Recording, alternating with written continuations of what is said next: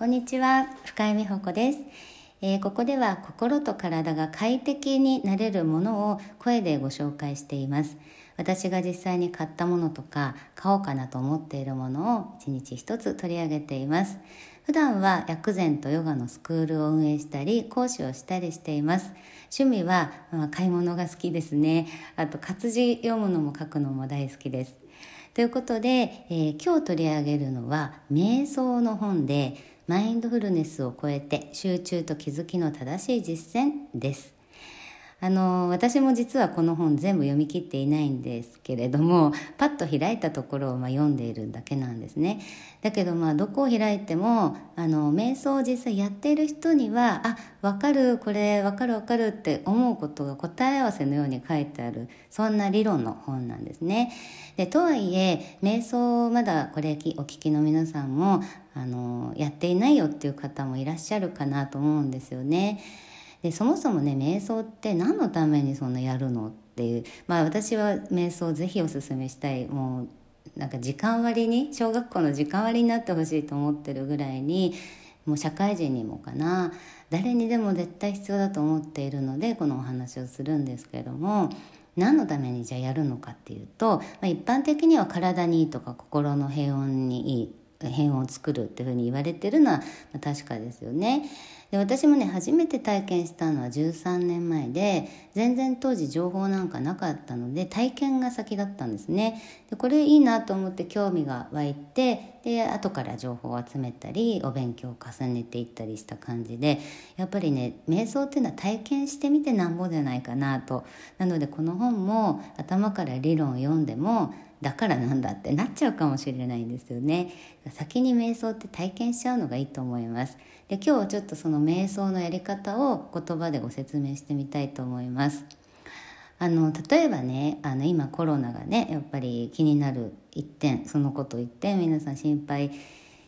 ね、どこかでしている。他のことをやっててもみんなで笑っててもやっぱりコロナのことが気になってないと言ったら嘘になる状況だと思うんですけどもこの先どうなるんだろう。仕事大丈夫かな。子供たち大丈夫かな。みたいにうっすらと常にストレスが流れちゃってるんですよね。ストレスホルモンがね。でそんな時に瞑想出番です。あのそれをやるとなんかね気持ちが晴れるんですよね。でとはいえねあの雑念が浮かんだら効果ないんでしょだったら私には無理だわって思う方も多いと思うんですけれどもあの雑念はあの浮かんで大丈夫です。浮かんだ方がいいぐらいかな。うん。あの実際あのただ座ってねぼーっと座禅みたいに座っているように見えて実はね作業があるんです。結構ずっと作業してる感じ。でそのどういう作業かっていうとそのコロナで言ったらコロナ以外のことにフォーカスするという作業。つまりその考え事以外のことにフォーカスをするという作業をするんですね。例えばまあその作業呼吸なんかよく使われますけれども鼻から息を吸うととね吸うと鼻の穴の入り口出口のところがなんかひんやり冷たい空気が通るの分かりますかね？ちょっと吸ってみますね。ね鼻がひんやりするの分かりますよね。でそういうふうにして今鼻から息を吸った瞬間に鼻の内側が冷たいなっていうことを感じている間感じに行こうとする間実際コロナのこと考えられていたかっていうと考えてはいなかったと思うんです。この短い今1秒ぐらいでしたけどもこれを連続してやっていくのが瞑想の、うん、瞑想中に実際やっている作業。と言っていいと思うんですよね。で考え事湧いちゃったらどうするか。つまり鼻から息を吸って吐く時にはもうコロナどうなのかなってもう思っちゃってたとする。そしたらそれもその実況中継の材料にしてしまってあ今またコロナのこと考えたなという鼻息息吸ったら鼻が冷たいなと同じ同列にしちゃうんですね。今考えたなと思ってでまた呼吸に戻るようにします。だからその戻る何かを1個用意しておくといいですね。呼吸じゃなくてもうん、何でもいいんですけど、まあ、いくつか今後もご紹介していきますけど呼吸の時のじゃ鼻に集中しづらかったら息を吸う時に胸が盛り上がるなとか吐く時にそれが元に戻るなとか吸う時に背中が伸びるな吐く時に背中丸まるなとか何でもいいので戻りやすい何かお題を用意しといてそこに常に常に戻り続けるこれが瞑想中にやっている作業なんですよね。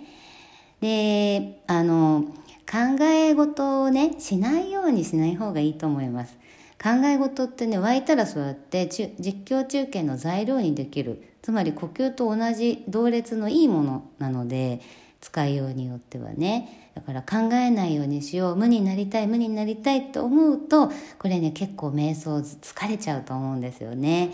で多くの皆さんが瞑想がうまくできないとおっしゃってるポイントもここにも一つあると思うんですよね。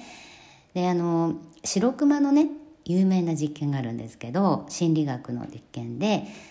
じゃあ皆さん今から白熊のことだけは考えないでください。うん、そしたら今考えないでいたでしょうかね。今は考えないようにしてるかもしれないけど一瞬考えないでください。何を白熊って言われるとその白熊のことを一回考えてから考えないようにしてるんですよね。だから人間ってそこにフォーカスしないでって言われるとしちゃうんですよね。だからコロナのことが気になっている日があったとしたらコロナのことを考えないようにしよう。気にしないようにしよう。前向きに行こうって思ってるとやっぱり逆に気になっちゃってストレスホルモンが流れる結果になっちゃう時があるんですよね。なので気になることがあるんだとしたらあえてもうそのままにしておいて自分は呼吸の体の動きにフォーカスする実況中継に忙しくするこの時間をまあ1分でも2分でも10分ぐらい取れたら一番いいんですけどそうするとね次の日その気になっていることへの解決策が浮かびやすくなるんですね。まあだからコロナだったらああれ用意しとこうとか家族とこれ話しとこうかなとか何かこう気になっていてうじうじ悩んでいた感じとちょっと空気が変わって淡々とそれに対して行動ができるようになるんです。少なくともその悶々として怖がっているのとは違う心理状態に入れると思うんですね。やっぱりそうやって一人一人が明るい気持ちを持っているとあの明るい気持ちとかそういうのって周りに伝染しますから会話が変わってくるんですよね。話す使う単語も変わってくるしで人が聞いたことがすごくいい明るい考え方だとあの自分もそっかそういうもんかって思えちゃったりするのでこれすごい速さで伝染しちゃうんです。なのであの瞑想をしてなんか個人的なレベルで一人一人が明るい気持ちを持っているっていうのはあの実際にはね本当の意味での収束に向かうんじゃないかなというふうに思っています。ということで今日は瞑想の本で、えー、マインドフルネスを超えて集中と気づきの正しい実践のご紹介でした。もしねあの瞑想に興味があったらこの本を読む前に1回の Zoom でライブをやってますので川木道の夜10分、えーと、瞑想してますのでウェブサイトでリンク探してみてください。体験してみてほしいなと思います。それではまた。